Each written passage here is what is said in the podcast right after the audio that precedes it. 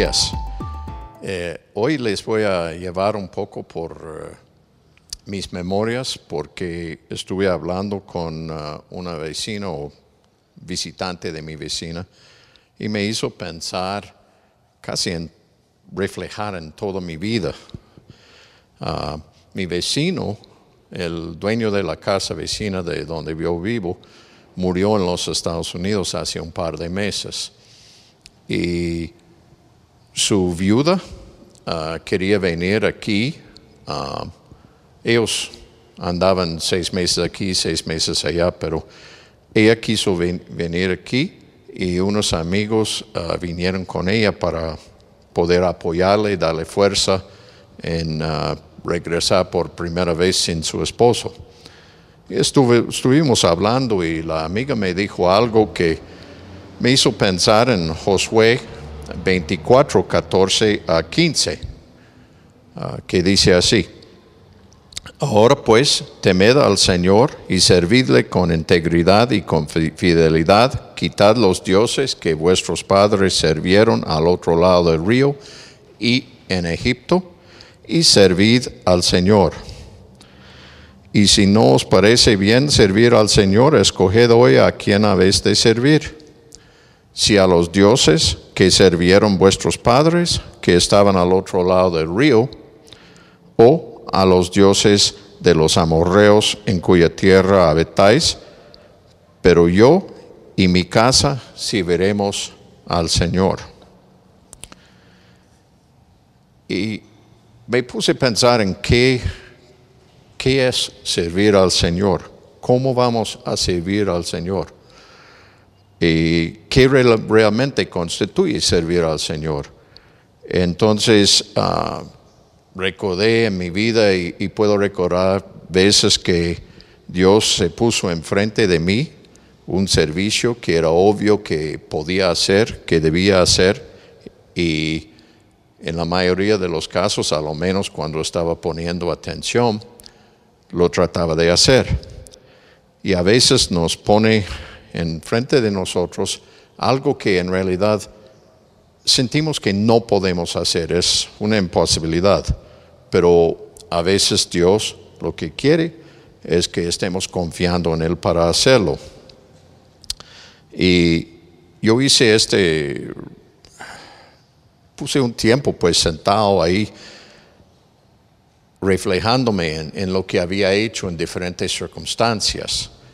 Y recuerdo, y algunas de esas cosas he hablado aquí en la congregación en el pasado, pero creo que realmente uh, esa es la forma que Dios me hizo pensar en, en esto y lo voy, a, lo voy a presentar así. Fue hace de más que 40 años que yo hice la misma decisión de Josué en el versículo 15. Y siempre, siempre recuerdo, yo estaba montado en mi moto, iba rápido, era una 500, iba rápido en una vuelta, bien acostado, cuando de repente me, me di cuenta del Evangelio y qué quería decir, y ahí fue uh, donde acepté al Señor.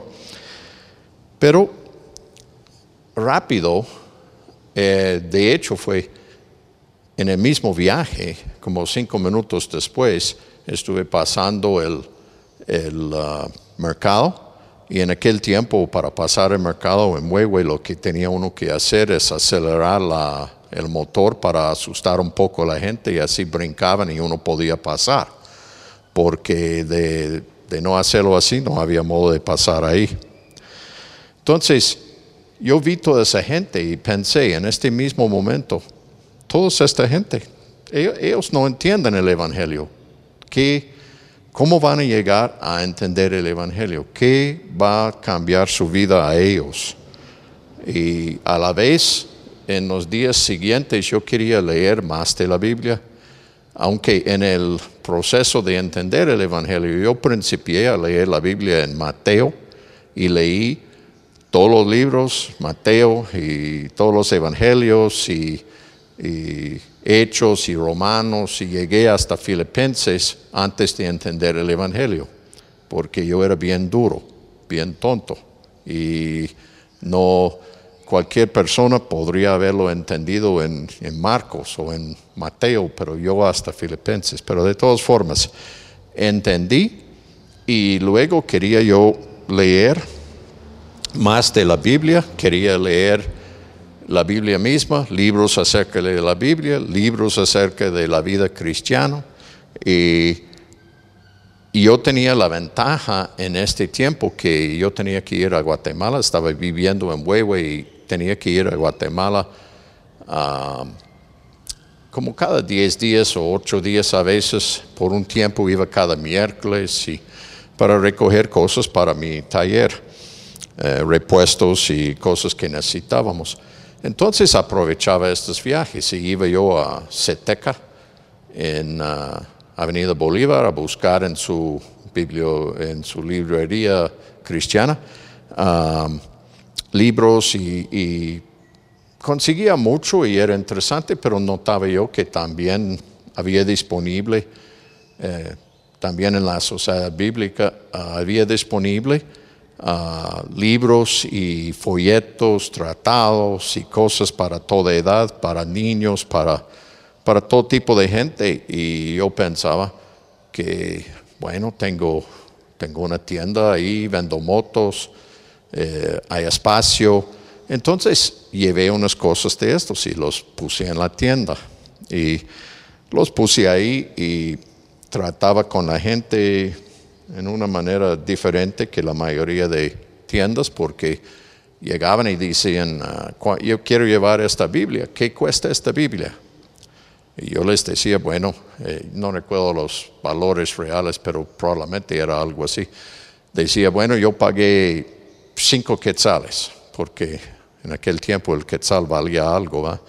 Y yo pagué cinco quetzales, si, si tenés diez, deme diez y así puedo regalar uno a otra persona. Si tenés cinco, deme cinco y andamos bien. Y si no tenés nada, llévatelo.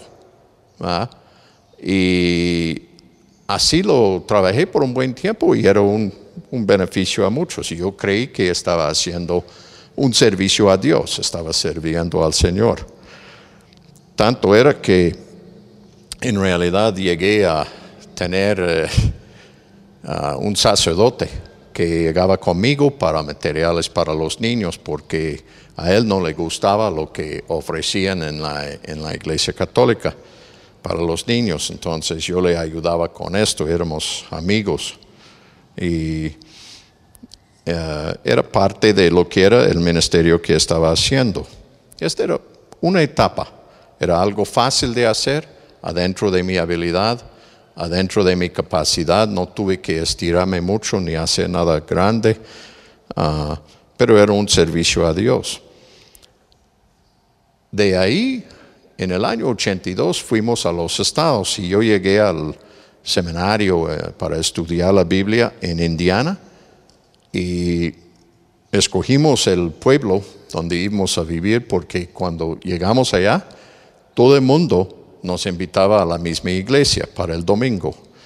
Fui a echar gasolina, me decían, ah, va a ir a la iglesia el domingo, visite ahí con Pleasant View, es buena iglesia. Y igual en bienes y raíces, lo mismo. Y después de como cuatro invitaciones a la misma iglesia, ahí fuimos. Pero cuando llegamos allá, como yo era el único de la familia que hablaba inglés en aquellos días, ah, se dieron cuenta los gringos ahí en la iglesia y me dijeron, enfrente tenemos una iglesia de español. Y puede ir allá y todos pueden entender. Yo dije, ah, qué bien. Y fuimos allá. Y cuando oyeron que yo estaba ahí para estudiar en el, en el seminario, me dijeron, entonces, ¿en qué va a predicar hoy? Y yo me quedé ahí asustado, ¿qué voy a predicar hoy? Eh, pero ahí prediqué y serví de pastor como por tres años en esta iglesia. Esto, en mi opinión, era algo que yo hubiera dicho que no podía hacer, que no era capaz, que no, no había manera, porque yo no entendía cómo hacerlo, pero Dios me ayudó y lo hice. Al graduarnos de ahí fuimos a a San Antonio a trabajar en, eh, en fundir una iglesia de español en San Antonio, Texas. Y tuve una experiencia de ser, bueno, principio que yo iba al hospital del condado para ayudar allá. Y luego, después de un mes o dos, yo terminé como el jefe del uh, departamento de servicios religiosos uh, en el hospital y uh, yo coordinaba con todos los voluntarios que llegaban con los pacientes. Lo que no había, no llegaba, eran sacerdotes y la mayoría eran católicos. Entonces, ahí tuvimos que adaptarnos. Nos pedían que hacer, eh, oír confesión, era uno de los más comunes. Yo siempre decía, yo le puedo oír su confesión, Dios lo oye también, Él te puede perdonar y vamos a orar. Y lo hacía, oía confesión en una forma más evangélica. Este era otro servicio a Dios. Y yo estaba recordando estas cosas el otro día.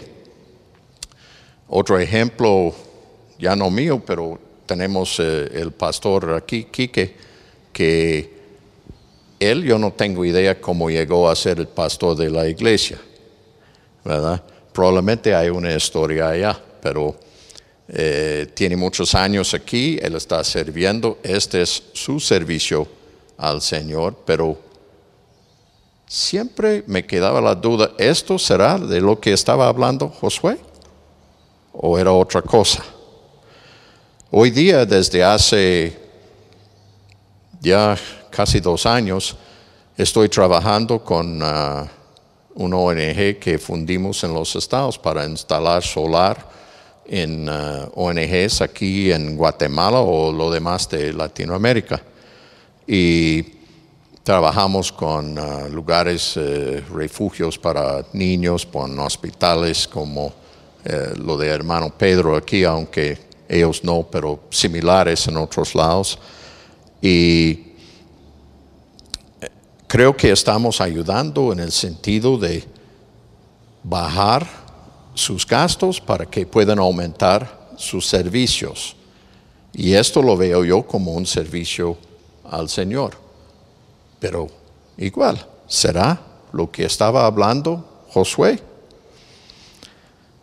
Cuando estaba platicando con los vecinos o la viuda y sus amigos, la amiga me dijo a mí,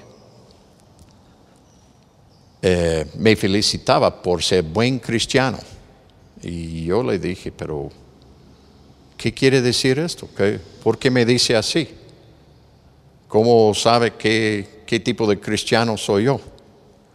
Y ella me dijo, bueno, yo, yo le vi que eh, viniste aquí a la casa y ofreciste ayudar a, la viuda, ofreciste ayudar a ella y algunas cosas que necesitaban, eh, corriste para traerlo y, y ayudarle y le vi en la calle hablando con la gente aquí que vive aquí y ayudando a componer una cosa, una pared que está mal ahí y, otras cosas. Y evidentemente me había estado espiando ahí, pero ella decía que estas son características de un buen cristiano.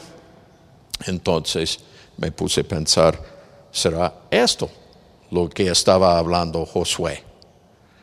Yo sé que Josué tenía en mente los, las ofrendas y todo, pero creo que era mucho más que, que esto.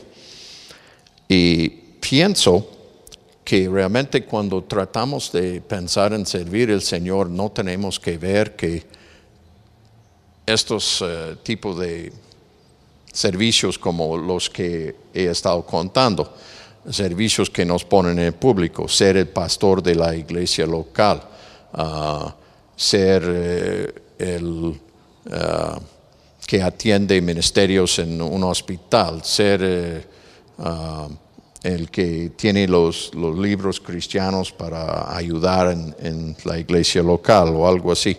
No tiene que ser esto. Y aún yo creo que aunque fuera eh, evangelista de mucha fama, tampoco es esto.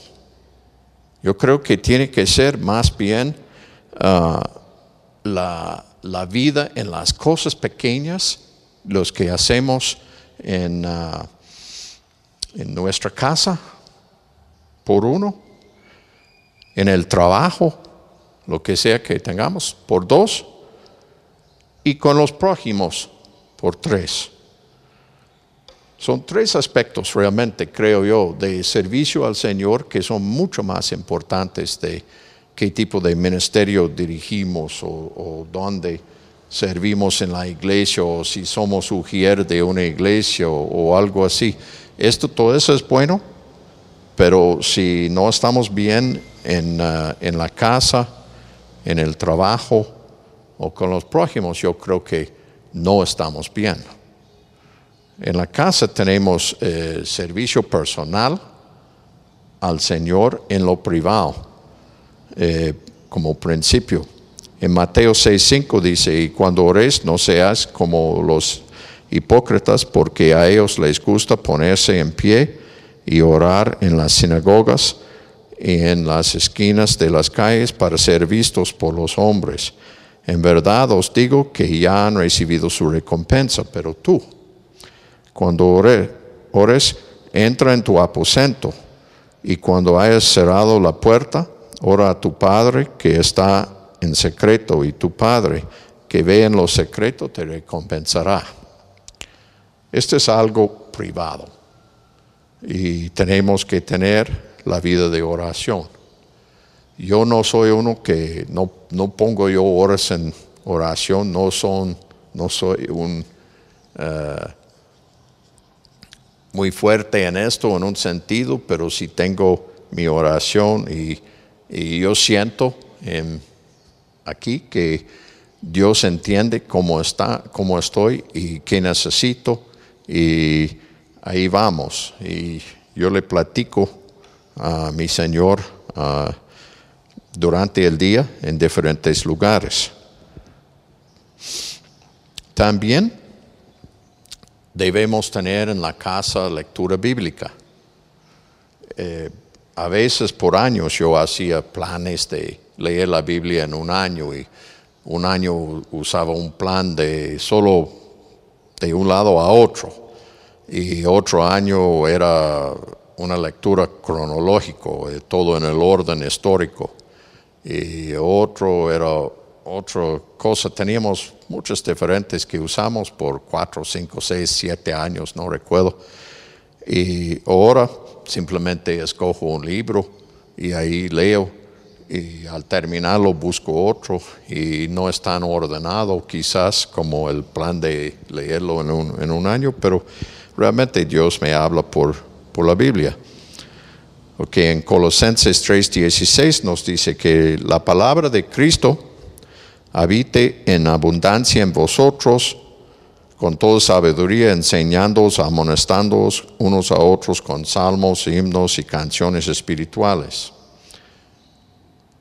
Pues la palabra de Cristo no puede habitar en abundancia si no estamos leyendo la Biblia. Entonces, si vamos a, recibir este versículo, tenemos que ponerlo en práctica y leer la Biblia.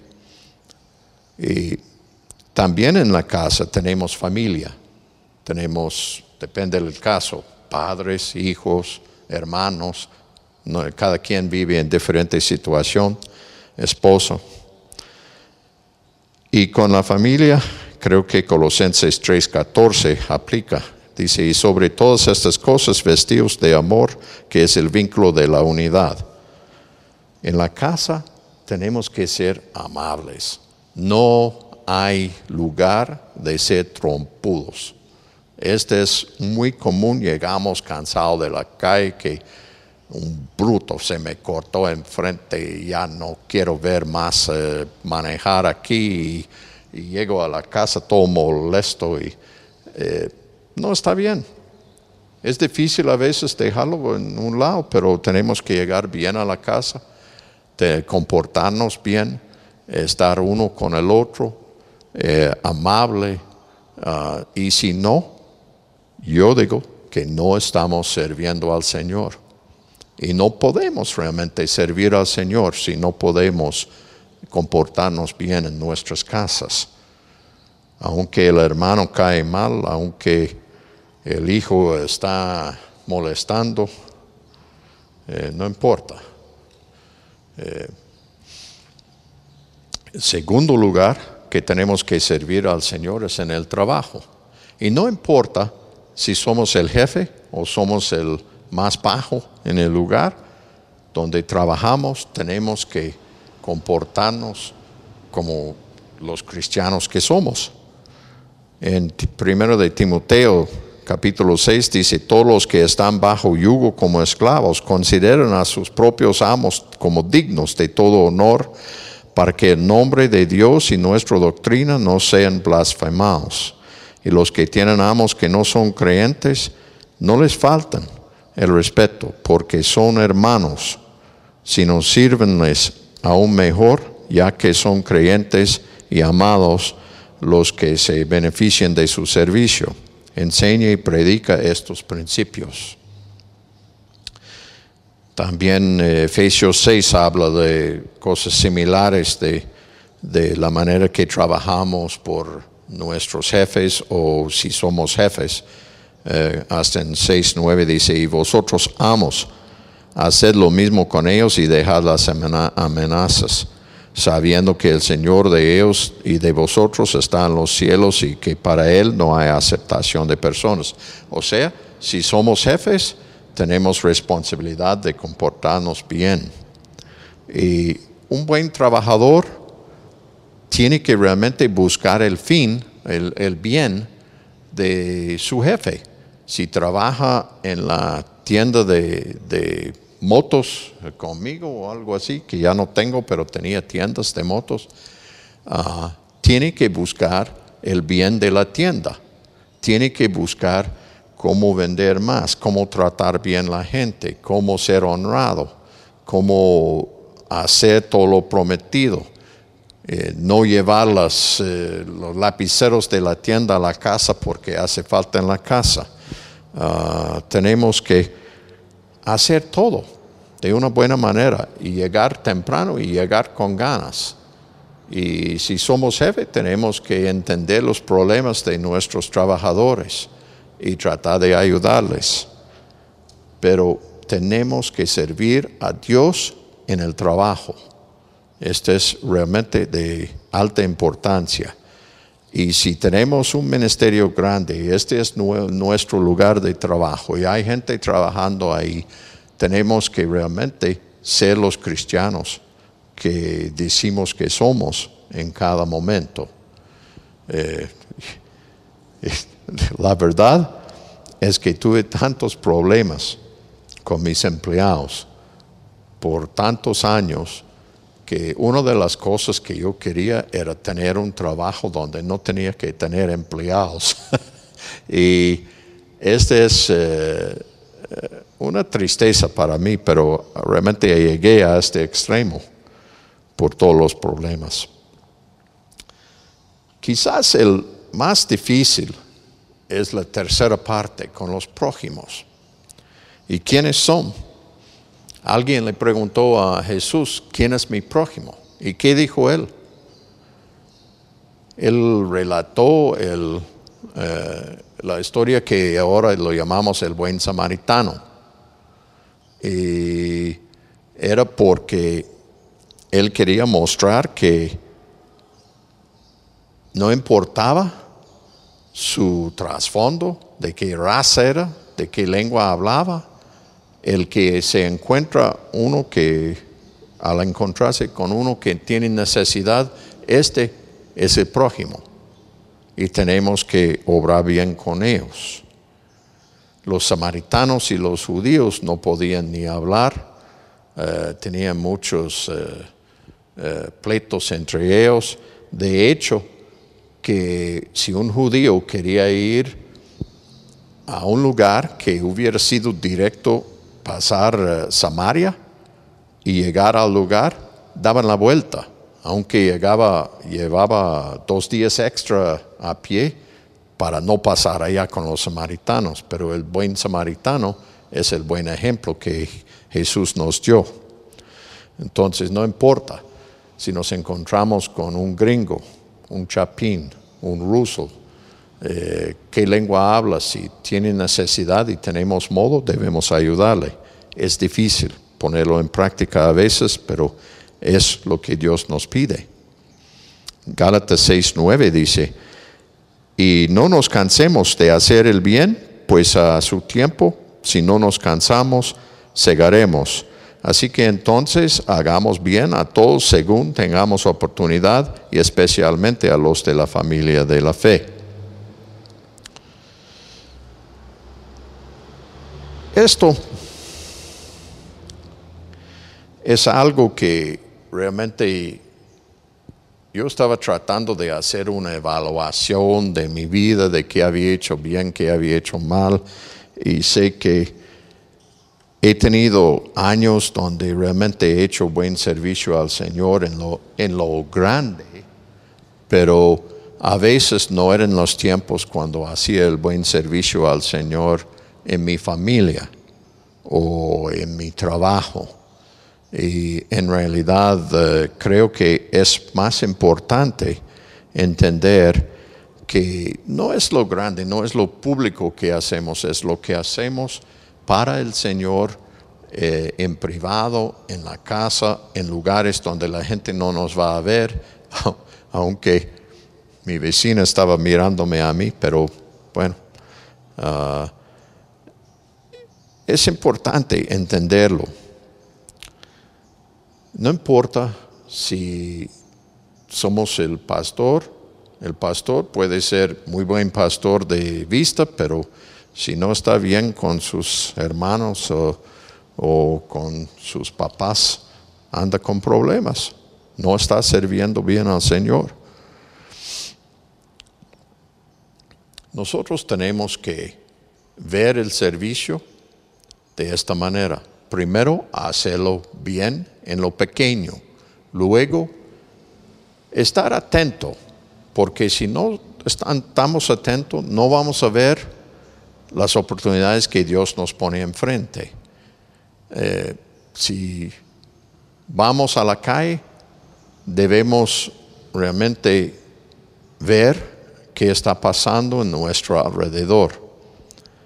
Eh, puede ser tan simple como alguien que necesita un poco de ayuda para comida o algo así, o, puede ser algo más grande, o puede pasar eh, alguna cosa difícil enfrente de nosotros, la tendencia es desaparecernos. Pero creo que el mandato del Señor no siempre es esto. Tenemos que comprometernos al servicio. Es una decisión de cada uno. Pero yo creo que cuando Josué estaba hablando eh, con el pueblo de Israel en Josué 24, él estaba pidiéndoles esto. Y él decía, en efecto, que tienen que servir a alguno.